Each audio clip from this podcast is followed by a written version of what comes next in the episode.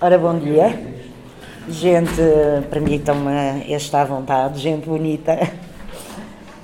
Tivemos, eh, felizmente, acabou a chuva torrencial de ontem, isto foi de propósito para, nos ajudar aqui com o nosso fórum.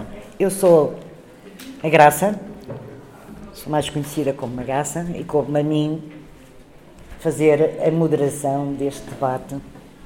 É com muito prazer, até porque também sou uma ativista antirracista, membro do SOS Racismo, e portanto é com todo o prazer que me coube a mim, digamos, na rifa, a moderação deste debate. Portanto, eu passaria rapidamente à apresentação. O José, o José Semedo, Semedo Fernandes é advogado e é muito, é muito modesto, porque tem um grande rol de ações, de ativismo. Ele disse, ah, nada, nada de importante quando lhe perguntei, mas eu sei que, que, sim. Portanto, ele foi, teve uma intervenção extremamente importante no caso do julgamento dos agentes eh, de Alfarragide, agentes da Polícia de Alfarragide. Integrou, portanto, a equipa que tratou do caso Bruno Candé. Toda a gente se lembra do assassinato do Bruno da questão do bairro da Jamaica também. Ele está, digamos, em todo o lado quando há lutas antirracistas e contra a discriminação e formas de racismo estrutural. Lá está o José, o José Fernandes, Semedo Fernandes. Não sei se me escapou alguma coisa, Não. mas pronto, julgo que as pessoas, alguns e algumas das presentes saberão de, deste currículo do José. É uma honra apresentar-vos aos dois. Portanto, a, a, por outro lado, a Axana, a Axana Silva, é socióloga e investigadora do ESEG, não é? Do ESEG. Faz investigação sobre, sobre a afrodescendência e produção cultural. É assessora, é assessora do Bloco de Esquerda e hum, deputada municipal na Amadora, por fim, mas não por, por, ordem de importância, é deputada municipal na Amadora. Portanto, temos aqui duas pessoas cujas vivências e reflexão nos ajudaram muito neste debate. Espero que sim, que saiamos aqui mais ricos, de certeza que sairemos. Obrigada. Então passaria a palavra à Axana. Força. Podes. Podes. Axana, uh, parece que serás a primeira. Nós faremos assim. Uh, cada um dos oradores falará cerca de fará uma intervenção de cerca de 15 minutos, um pouco mais, se for o caso, mas por volta dos 15 minutos para haver bastante espaço de debate e haver interação, que isso é que é importante também nestas iniciativas. Ambos consideram que isso é importante e, portanto, tentarão ser sintetizar as intervenções. Então, Axana, a palavra. Obrigada. É, é, acho que é muito importante este debate começar por cumprimentar toda a gente que está aqui, porque hum, é bom ver a sala cheia e o interesse que há também sobre o racismo. Mas eu, eu começo com uma premissa que para nós combatermos o racismo estrutural temos que conhecer que o Portugal é um país racista e temos que o dizer em alto e bom som para percebermos o que é, que é o racismo estrutural, não é? E aceitarmos que vivemos num país estruturalmente racista também é um passo para nós nos compreendermos enquanto sujeitos que, que, que, vivem num, num, país racista. Nós, enquanto pessoas negras e racializadas, enquanto sujeito político que é violentado cotidianamente, e as pessoas brancas, que é maioritariamente esta sala, uh, neste momento também, este lugar de fala, que é aquilo que se diz muitas vezes, acho que é muito importante cultivarmos o lugar de escuta. E esse lugar de escuta pressupõe que se perceba os termos em que o debate é feito e para que, é que o debate serve, não é? Porque há muito tempo o racismo é combatido em Portugal desde sempre. É? Há uma frase que eu gosto muito que os pensadores negros dizem no primeiro dia que foram para os nossos territórios, no dia a seguir nós já estávamos a resistir e no minuto a seguir. Portanto, esta ideia que o racismo um, não é combatido muitas das vezes e há um, um espaço temporal em que começou a ser mais manifesto esse combate, acho que, que é não reconhecer as lutas das pessoas negras e racializadas que, que têm feito ao longo dos tempos. E é muito importante partirmos desse lugar, né, de compreensão das várias lutas de resistência e de, de nos reconhecermos enquanto sujeitos políticos, porque nós fomos socialmente racializados e essa racialização foi baseado em uma hierarquia, não é? O sujeito branco, a branquitude e as suas categorias que depois conduzem um, à inferiorização das outras, das outras pessoas, uh, de que forma é que ela opera. Um, e, e, dizendo que Portugal é um país racista, acho que muitas vezes uh, as pessoas têm muito aquela questão, mas eu não sou racista, vivo cá, não tenho. Uh, o racismo é uma é cotidiano, não é? Uh, não vou estar aqui a carpir as minhas mágoas, nem explicar uh, o que é que eu já passei. Eu, eu quando, quando vinha para este debate, pensei, talvez poderia trazer uh, slides para mostrar, episódios, mas, mas o quão dramático é estarmos sempre a falar de racismo e, e a falta de compreensão que, que o tema tem para, para os nossos pares, de, de quem está na luta como aliado, porque há sempre os aliados, isso, as alianças são, são fundamentais no, no combate às desigualdades e às múltiplas desigualdades. Eu acho que os, os, movimentos sociais sempre necessitaram dessas alianças e essa aliança também foi um, um, um lugar de compreensão uh, das lutas. E o movimento social tem feito várias reivindicações ao longo do, do, dos anos, tem travado muitas lutas e, e, há aqui uma que para mim é muito simbólica neste momento, que tem a ver com o Observatório uh, do Racismo e da Xenofobia. Esse observatório ele foi uma, uma reivindicação do movimento social há muito tempo, almejado que houvesse um, um observatório. O, o, o, observatório, quando foi anunciado, a Ministra dos Assuntos Parlamentares uh, já tinha concluído antes do observatório ser iniciado que dizia que não há racismo estrutural em Portugal. Ou seja, uh, as próprias entidades não, não, não, não reconhecem o racismo enquanto enquanto estrutural. Acham que há episódios, e são sempre, são vários episódios, não é? A morte do Bruno Candé, o assassinato do Bruno Candé, do Alcino Monteiro, o episódio da Cláudia Simões, todos esses episódios são submetidos como, são episódios uh, desfasados, ou algumas coisas são cirúrgicas, mas isso é resultado do, do racismo estrutural. E este, neste, neste painel, vendo a composição, falta alguém, não é? Quem são? Pessoas ciganas. Malta cigana, As pessoas ciganas nunca são tidas neste debate. E isso é, é um racismo estrutural, porque exclui as pessoas dos, dos, debates, exclui elas do direito a poderem falar sobre aquilo que de facto é a sua vivência. Isso é uma das, das dimensões que nós temos que refletir.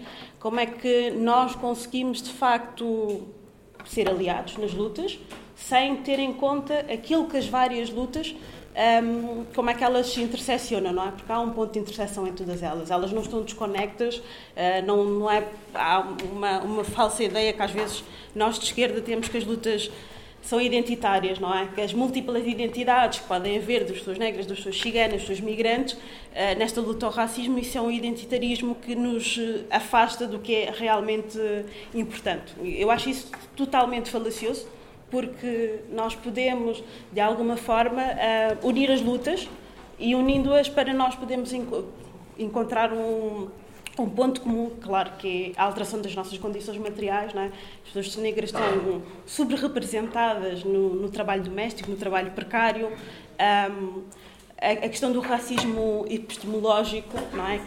Qual é, que é o, qual é que é o conhecimento de facto que é conhecimento, não é? Quando nós falamos de racismo, muitas vezes vamos procurar teóricos da branquitude, teóricos brancos, para poder explicar uma, uma experiência que não é sua, de um ponto de partida, óbvio que podem falar. A questão não é quem pode e quem não pode falar, mas são sempre os mesmos a falar. E o racismo estrutural é isso, é sempre nos excluir desses espaços que, que são os espaços ditos de conhecimento. Isto parece uma forma muito primária de nós estarmos aqui a falar de racismo, mas é, é preciso, de facto, dizermos estas coisas em, em, em alta voz, porque não é uma, um devaneio da nossa cabeça. E eu, eu, penso sempre da questão das pessoas ciganas, porque é que elas são excluídas sempre do debate quando nós falamos de racismo, porque é que elas nunca estão presentes, porque isso acontece porque quando se, quando se planeia os locais de as mesas de debate, as pessoas negras e ciganas, elas não são tidas em conta. Isso é uma, é uma, é uma, de, é uma das dimensões do racismo estrutural, a exclusão das pessoas dos lugares de, de decisão. E voltando ao observatório que eu estava a dizer, o observatório, digamos, branco, sendo um, seria um, um instrumento poderosíssimo para nós podermos perceber quais são as dimensões do racismo em Portugal.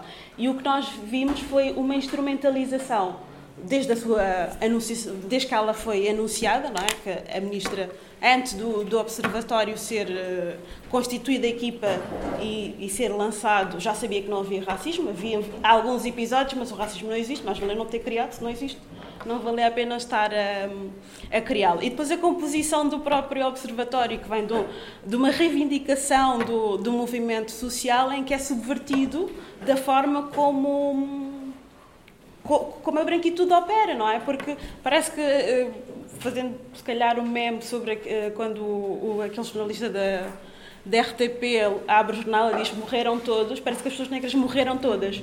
E essa morte social, ela é provocada pela branquitude, porque há uma composição de uma equipa e não há pessoas negras, porque elas morreram todas, não, não há uma única em que se consiga ir buscar, não é? Para fazer parte da, da, composição. E quando se vai buscar, também não é para colorir, não é? As pessoas negras não estão lá só para, ok, existe uma, não é? Somos sempre as, aqueles pontinhos negros estão lá a colorir, a dizer, ok, está aqui uma, é, é exemplificativo. E, e, essa morte social que, que existe a nível do, do racismo, um, é isso que nós temos que começar a compreender, não é? Que uh, esta luta ela tem que ser simétrica, dos mesmos lugares que as pessoas brancas, tal como o feminismo foi importante, que fez as alianças e as mulheres conseguiram alcançar os, os lugares, foi preciso uma aliança simétrica, não é? De as mulheres estarem nos locais para poderem decidir, para poderem descolonizar. Uh, neste caso do racismo, descolonizar aquilo que é o pensamento hegemónico, aquilo que é o pensamento de validade, porque sempre que citamos autoras uh, pessoas negras, eh, pessoas racializadas, é sempre o pensamento da margem, é? nunca é o conhecimento da. Eh, há uma elite de pensamento e todas as outras que não são de elite, as pessoas brancas, são sempre da margem. E quando, e quando, quando se fala do pensamento das pessoas negras, é sempre há uma apropriação. Raramente nós ouvimos o nome de quem disse. Muitas vezes cita-se Fanon sem se falar de Fanon. Cita-se Bell Hooks sem se falar de Bell Hooks. E essas pessoas elas têm nomes porque o, durante o período da escravatura nós também fomos a, a, nossa subjetividade ela não existiu e eu, há uma, uma, coisa que eu gosto muito quando as pessoas uh, quando me querem tratar que me tratem pelo nome e a, e a, questão de tratar as pessoas pelo nome é, é devolver-lhes a subjetividade e, e, o nome, o primeiro e o último nome, ou como a pessoa quer ser tratada. Porque isso é, é, das coisas mais básicas que muitas vezes, que é a escolha de... Eu é que escolho como é que te trato, não é? Ao preto, ao cigano, Parece que as pessoas não. Eu, lembro-me que cresci sempre com a frase de eu tenho sempre dúvida, é preto ou negro? É pelo nome, sempre. Na dúvida é sempre chamado pelo nome, não é? Não cá. Eu tenho, tenho dúvida se, se a categoria é preto, se é negro. Então andamos sempre aqui à procura de como é que tratamos o outro, não é? Esquecemos a palavra do outro e começamos a arranjar subterfúgios para definir aquelas outras pessoas. E aquelas outras pessoas são sempre a branquitude que é um monolítico, não é? A branquitude parece que é um monolítico, tem uma entidade, eh, tem uma, uma identidade que ela não se assume como identitária, não é? Porque tem os seus códigos de pensamento, tem as suas práticas e a branquitude é um monolítico que, que ela própria é neutral. Todas as outras, elas São, são, os outros, né? são os outros que são violentos, são os outros que roubam, são os outros que não sabem. Os outros são uma categoria multidimensional que tem várias características, enquanto que tudo, tudo, tudo que é bom fica para a categoria monolítica da branquitude, que são eles que pensam, são eles que ditam os termos do debate, são eles que nos dizem quando é que podemos entrar na sala e se a sala é apropriada para nós. E nós, enquanto partidos de esquerda, também para não me alongar muito, eu acho que deixar aqui a reflexão o que é que nós podemos fazer, enquanto aliados, numa sala maioritariamente branca, e não se sintam ofendidos quando se diz uma sala maioritariamente branca, porque de facto é uma categoria e, e essa branquitude permitiu que muita gente. Um, pudesse estar onde está com a opressão de todas as outras pessoas que também fazem parte da sociedade. Porque eu não acredito que a sociedade, seja a sociedade portuguesa, seja toda branca. Tivemos a questão do grupo de trabalho dos censos, em que um, as várias pessoas que faziam parte desse, desse grupo eram favoráveis que a pergunta existisse, não é? Para nós podermos conceber políticas públicas adequadas, para nós, acho que se calhar aí teríamos Uh, acho não, tenho a certeza, teríamos dados sobre a composição da, da população e seria fundamental para nós podermos pensar políticas públicas para a superação do racismo e tentar mitigar em algumas questões. Nós, nós vemos a, questão da segregação habitacional, como é que são as periferias. Dentro da periferia há várias periferias, não é? Há uma periferia que é branca e há uma periferia que é mais segregada, que é o bairro dos pretos, é o bairro da criminalidade. Esta criminalização constante de, dos corpos negros e dos corpos racializados é, é, é este primeiro passo, de facto, temos que entender que, ok, há aqui alguma coisa a fazer e a nível político que, hum, o, que, que medidas políticas é que nós podemos pensar? Por exemplo, foi criado o Plano Nacional de Combate ao Racismo, mas é um instrumento que seria, seria bom, mas eh, não, não vemos em que dimensões é que esse plano opera, não, não sabemos o calendário de eventos desse, desse plano, e isso é mau, não é? Foi construído, uh, foi, foi elaborado, foi pensado e ele não é posto em prática. Uh, para o próximo ano é o fim da década das pessoas afrodescendentes. Houve 10 anos, uma década, e Portugal ratificou esse compromisso, e bem, mas uh, durante a década não houve nada que tivesse sido feito sobre a década do pensar o que é, a afrodescendência, o que é, que é ser africano na diáspora, as várias diásporas, não é? Os africanos, porque são pessoas múltiplas, são vários povos que se reúnem numa, nessa diáspora e essa diáspora ela tem que ser pensada de facto condizente com as, eh, as suas especificidades, não é? Porque hum, esta, esta questão da branquitude, colocar as pessoas negras e racializadas sempre no, no mesmo saco, parece que elas são todas, elas não podem ser diversas, não é? Mas todas as outras categorias, elas têm direito à sua cultura, ao seu modo de vida e, e tudo o resto, e enquanto que os outros são os a, a única coisa que lhes resta é a criminalidade e um, tudo que é de mau, não é? E calhar terminava e depois esperava as questões e passava aqui à magaça para passar aos outros. Uh, talvez uh, fazerem os dois intervenção e deixarmos o debate para o fim. Está, estão de acordo com esta? Uhum. Esquecendo de vos colocar a, esta questão. Então, é a tua vez.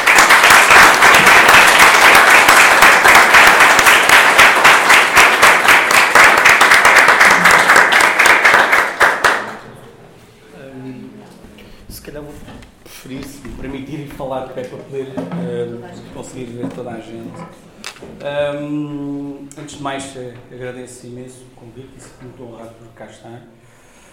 Um, o que eu vos vou tentar trazer é aqui a minha experiência, portanto, de alguém que nasce filho uh, de estrangeiros de origem cabo-verdiana, que nasceu em Portugal, uh, num bairro dos subúrbios da Amadora, o bairro de Santa Filomena, se calhar já ouviram falar, e, e de um advogado uh, com experiência na área, uh, em áreas-chave em que os cidadãos uh, migrantes muitas vezes se sentem envolvidos, ou seja, direito às migrações e, e, direito criminal, portanto, que é mais o ponto onde eu vou, onde eu vou me focar. Portanto, que, já que estamos a falar de racismo, de racismo estrutural, normalmente foco mais, tendo em conta essa experiência, nas, na, na, forma como o racismo se manifesta uh, na justiça e na, e, na, e na, diferença de tratamento uh, que os cidadãos uh, estrangeiros e cidadãos da etnia cigana também são tratados. Um, a forma de policiamento que é feita nesses mesmos bairros autoconstruídos e sociais é uma forma de policiamento completamente distinta uh, da que se faz em, outros, em, outros, uh, em outras áreas do território nacional. Um, Costuma-se dizer que, uh, e, e, ouvimos muitas vezes dizer que são, que são áreas geográficas um, de Portugal e que, que os agentes da autoridade devem entrar e que devem impor a lei e a ordem, sim, de acordo, mas também não se deve esquecer que uh, os direitos humanos também devem ser uh, da mesma forma respeitados nesses mesmos bairros, que é o que não, o que não acontece. Essa forma de policiamento, como disse, é feita de uma forma muito mais agressiva e muito mais, e muito mais musculada. Todos os instrumentos que os órgãos de polícia criminal têm, uh, os instrumentos uh, mais militarizados são uh, sempre focados para, para esse tipo de policiamento. nós tínhamos, eu vejo da leitura que faço, em 2006 uma inversão dessa, dessa forma de policiamento, portanto tínhamos, tínhamos um policiamento de proximidade e a partir de 2006 foram criadas umas esquadras que são as esquadras de intervenção e fiscalização e, e, que, e que são um sucedâneo do que, do que, do que é o, a Unidade Especial de Polícia hoje, que era anteriormente a Polícia de Choque, e que está, e se formos ver, estão uh, uh, situados às entradas dos bairros considerados bairros problemáticos. Um, há, um, há, uns tempos atrás uh, vi uma, uma reportagem sobre violência policial em que, em que as pessoas se queixavam dessa violência uh, que era exercida nos bairros e um dos pontos que eu sempre que eu fui retendo de todas as, as, pessoas que iam falando era um, eles chegaram aqui e não falaram nem falaram, começaram a bater e nem falaram. E, e, eu acredito que isso possa ter acontecido com essa forma de policiamento que foi, que foi alterado. Portanto, porque uh, o corpo de intervenção, uh, esse, hoje, uh, hoje Unidade Especial de Polícia, situava-se, portanto, o, o, quartel era em Lisboa. e só eram chamados como último recurso para, para, para fazer a intervenção. Portanto, em regra, vai o carro de patrulha. Um, se aquilo descambar, chamam, chamavam a polícia de choque. A polícia de choque vinha, um, vinha uma equipa, mas havia sempre um negociador que tentava primeiro resolver a situação bem. E nós temos um exemplo portanto, paradigmático de uma situação dessas que foi a situação uh, da manifestação na ponte, portanto, até fazerem uh, o, o, a intervenção, portanto, houve um negociador, ainda bateram nos escudos e só depois é que avançaram. E eu tinha um colega de curso que pertencia portanto, uma, uma, uma, à Polícia de Choque, não da PSP, da GNR, e uma, uma frase que ele utilizava era quando nós fôssemos chamados, saíssemos do quartel até chegarmos à ocorrência e as pessoas ainda lá estivessem, é porque a via do diálogo tinha saído frustrada e, portanto, nós chegávamos e atuávamos. O que aconteceu com, essa, com, com, com a implementação dessas quadras a partir de 2006, a entrada dos bairros foi retirar esse, essa, essa margem de diálogo que as pessoas tinham para falar com a, a, a própria a, com a população. Portanto, um, para além de estarem ao lado dos bairros e e de onde estão, eh, eh, de onde, de onde vive essa tal população eh, racializada e de chegarem em pouco tempo, a preparação também que essas quadras têm é uma preparação. Eles têm um equipamento, sim, mas não têm a preparação que tem a unidade especial de polícia. E portanto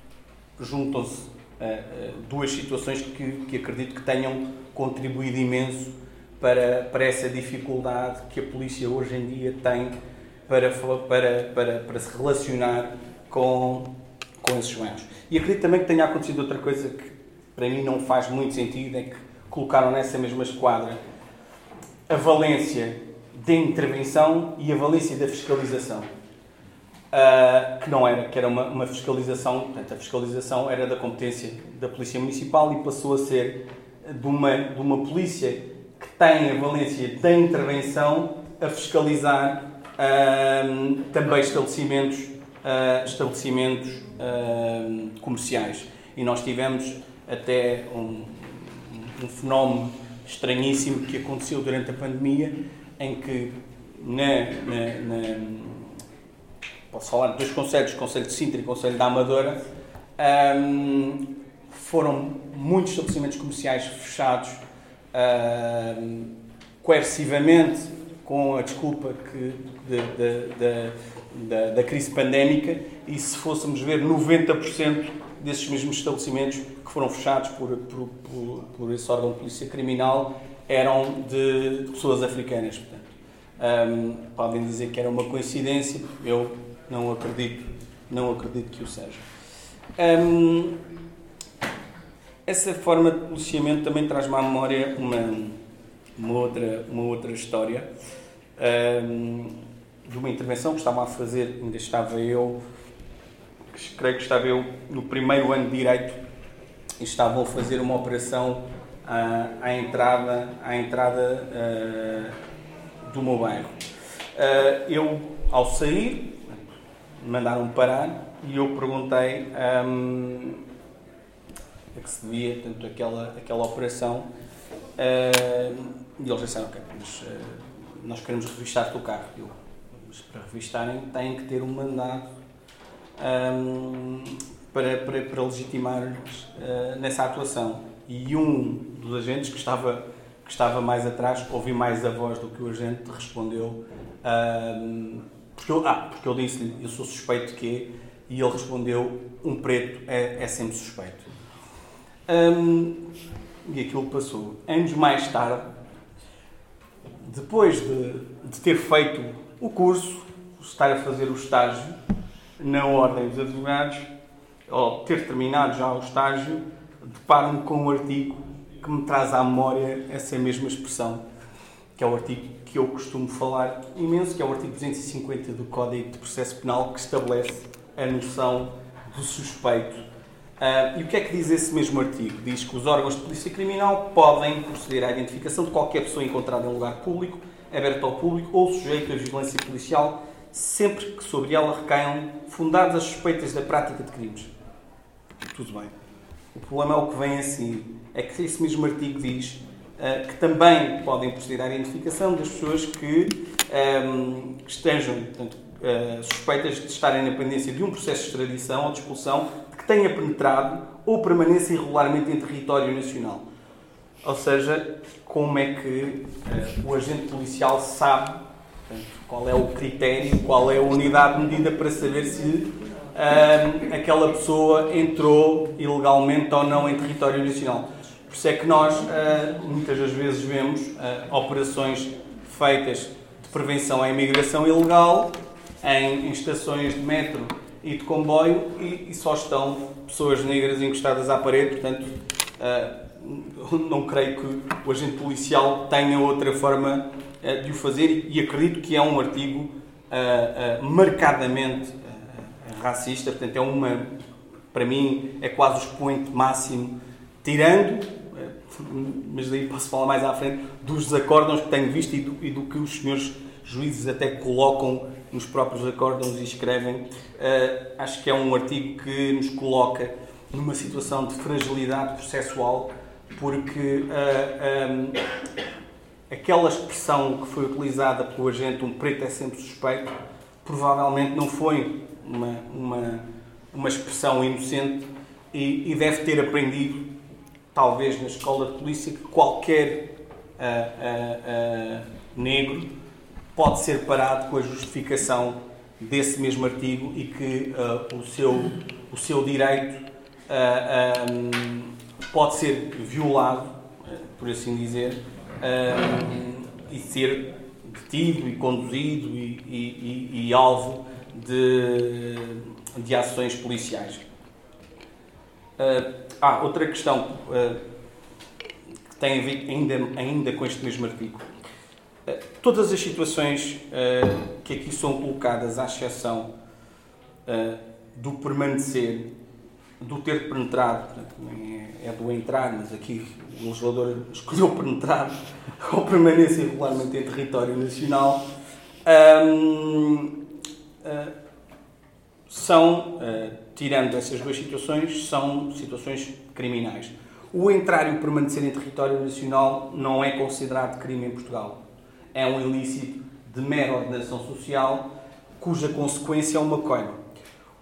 Uh, daí eu também não achar uh, que tenha sido inocente o jogador uh, juntar questões criminais, suspeitas e situações que são tratadas pelo, pelo regime de contraordenações no Código, no código Penal. Uh, pode parecer que, uh, que, que, que, esteja a vir com teorias da conspiração, mas não, eu acredito que essa confusão tenha sido uma confusão uh, feita conscientemente.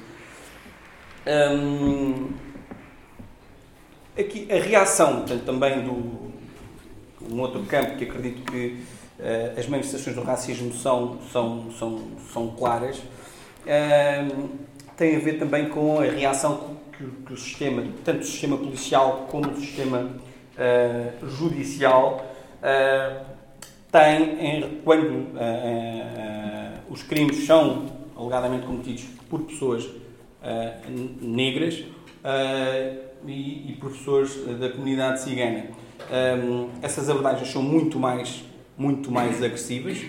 Um, há muito menos, como disse, muito menos diálogo nessas mesmas abordagens. Uh, as consequências muitas vezes terminam com, com tensões, porque. Uh, peço, desculpas, não, não, é peço desculpa. Porque um, as pessoas negras e, e pessoas ciganas uh, estão impedidas de perguntar até o porquê daquela abordagem, porque é entendido uh, do outro lado como se tivesse como, como uma, uma ofensa quase uh, e termina na maioria das vezes uh, quando as coisas correm correm menos bem com a pessoa que é agredida como é o caso da Cláudia Simões a ser constituída arguída e a ser, e a ser julgada por um crime de, uh, de coação, de resistência e coação sobre funcionário. Um, e, e, entre outros crimes, tanto injúria agravada e ameaça agravada, são os crimes que aparecem sempre em quase todas as situações em que as pessoas são, são agredidas. A prisão preventiva é aplicada com muito mais frequência e muito menos critério. Um, as acusações, quando, quando há indícios da prática de crime, são, são quase certas um, a qualificação dos crimes, porque em regra os crimes, uh, nós temos o crime simples e depois temos uh, esse mesmo crime na forma agravada e depois temos uma forma atenuada, em regra a comunidade cigana e negra está sempre na qualificada, o que dificulta um, a defesa dessas mesmas pessoas. A condenação também é feita de uma forma muito mais severa e daí eu, eu ter falado por vezes de, de, de, de acordos com, com, os quais já tive contacto. Um, eu lembro-me de um agora, de um, de um coletivo de Sintra, que condenou um, um, estrangeiro e, e, e, escreveu, mas acredito também quase de uma forma inconsciente, porque aquilo é justiça privada e não justiça em nome do povo, dizendo eles vêm para o nosso país cometer crimes e então têm de ser severamente punidos. Portanto, um juiz escreve assim, não está a fazer justiça em nome do povo, mas está, está, está a vingar-se e está a fazer justiça de outra forma. A execução de penas também é feita de uma forma muito mais agressiva uh, e com muito menos medidas de flexibilidade da pena. Uh, e muitas das vezes, quando são estrangeiros em situação ilegal, culmina com uh, a expulsão coerciva do território nacional.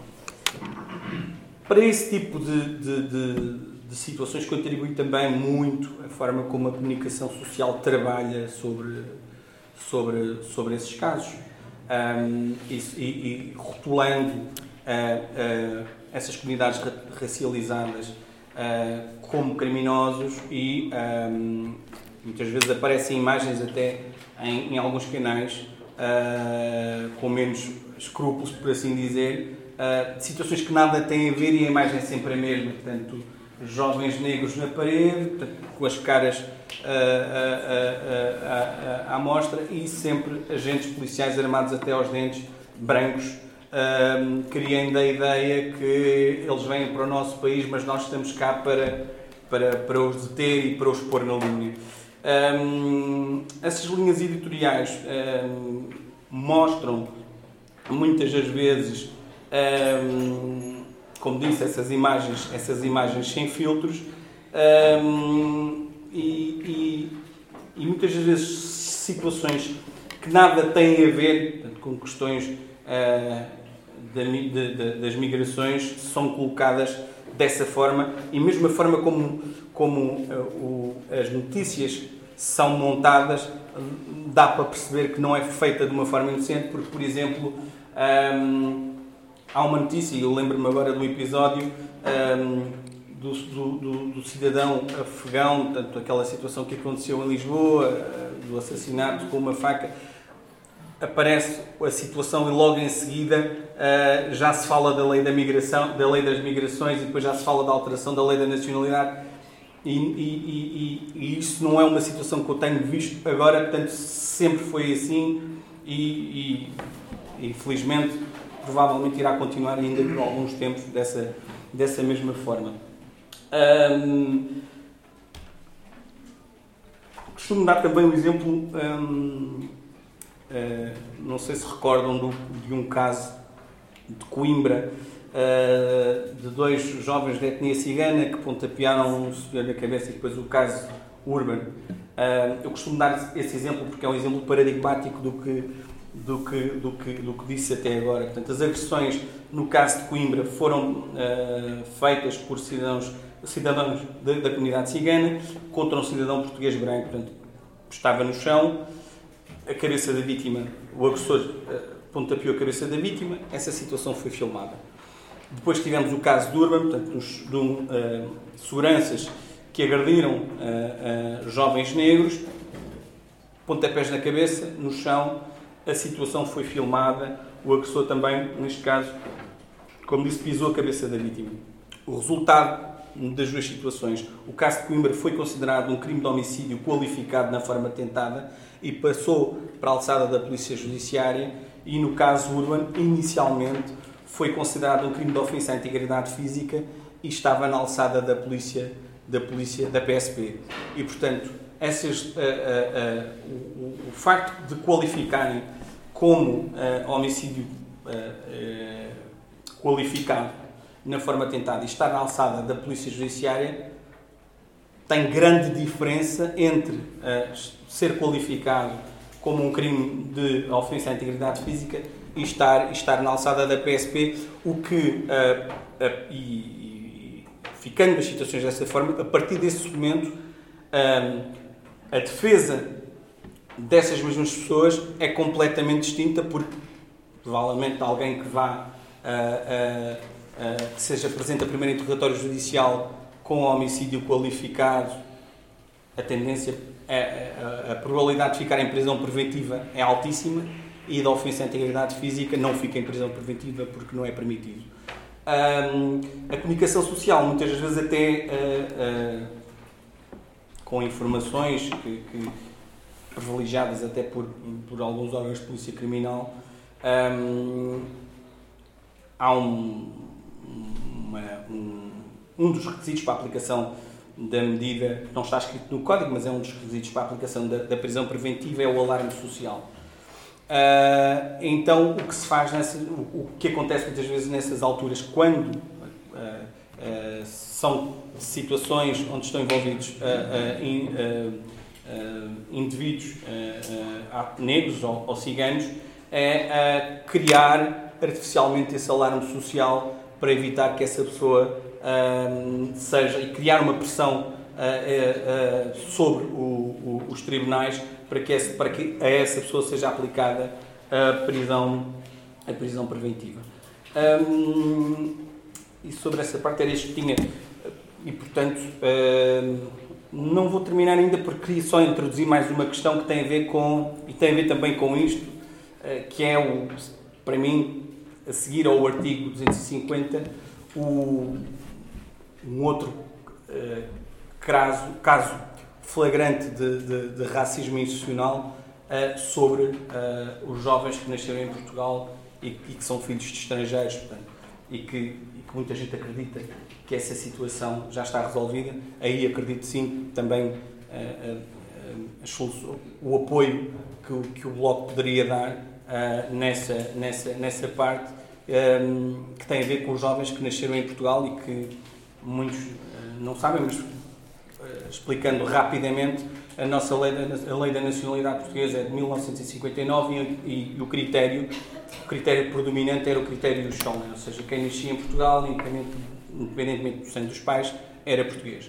A partir de 81 houve uma alteração nessa mesma lei, nos critérios, e o critério passou a ser um critério misto, mas predominantemente e os sanguíneos, ou seja, uh, passou a privilegiar-se mais o sangue dos pais que o nascer em território nacional. Uh, e desde 81 até, até à data, porque não, na minha opinião não ficou completamente resolvido, uh, estão a nascer pessoas em Portugal, filhos de estrangeiros que não têm nacionalidade portuguesa. Uh, e muitos nem têm autorização de residência e, e tenho uma colega que ainda há bem pouco tempo ficou chocada, mas eu já tinha visto estas situações de alguém que, que nasceu em Portugal já uh, com 18 anos e que só tinha a cédula, portanto não tinha, não tinha mais nada. Um, porque em 2000, em 80, uh, 81 um, o critério passou, como disse, a ser misto nascer em Portugal e era necessário que os pais tivessem pelo menos 6 anos legais em território nacional. Uh, se formos olhar, 81 pouco, poucas eram as pessoas que, que, tinham essa, podiam cumprir essa condição, porque a maioria dos, dos, dos, imigrantes chegou a partir de 75. Um, em 2006 alterou-se e reduziu-se esse, esse tempo de residência legal para 5 anos, em 2018 para 2 uh, ah, e em 2020 para, para os pais têm que ter a, a residência legal ou provarem que, uh, que, estavam em Portugal há mais, há mais de um ano.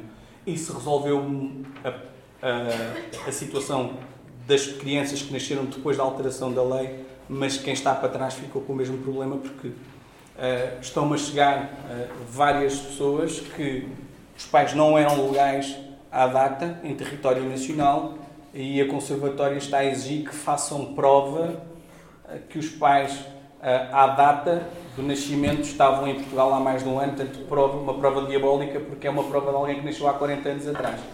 E o que é que estão a pedir, portanto, e isso estão nas orientações, do, do, do, nas orientações uh, da Conservatória, uh, recibos de água e da luz. Muitas dessas pessoas viviam em, em barracas e não, tinham, não têm recibos de água e da luz Uh, atestada de residência da Junta de Freguesia, as juntas dizem que não têm registros de, informáticos dessa data e, portanto, não passam essas declarações. Uh, telemóveis, passo, não havia telemóveis, portanto, passo.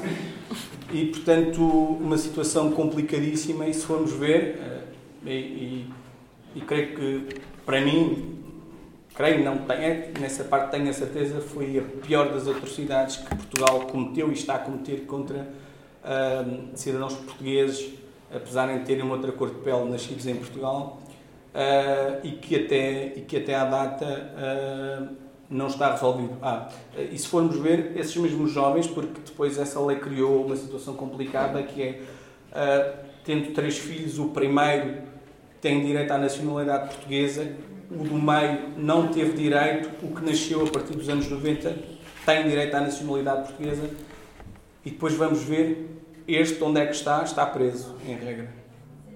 Portanto, e depois vamos dizer que, que é uma situação inocente, não sei se é assim tão, tão inocente e se é só, se é mesmo uma, uma coincidência. Portanto, acho que hum, um apoio nessa, nessa mesma parte, nem que seja, pelo menos a ideia que tinha, seria uma alteração legislativa no sentido, ou uma clarificação no sentido de pelo menos dispensar uh, uh, esses mesmos jovens dessa prova, porque é uma prova diabólica, 40 anos, é complicadíssimo, uh, e, e, e, e, tentar pelo menos minimizar esses danos que foram causados e, fazer essa reparação, reparação histórica, aí sim, e não tanto no caso dos, dos descendentes judeus safraditas, fazer uma reparação histórica que Portugal, que Portugal uh, deve a essas mesmas pessoas.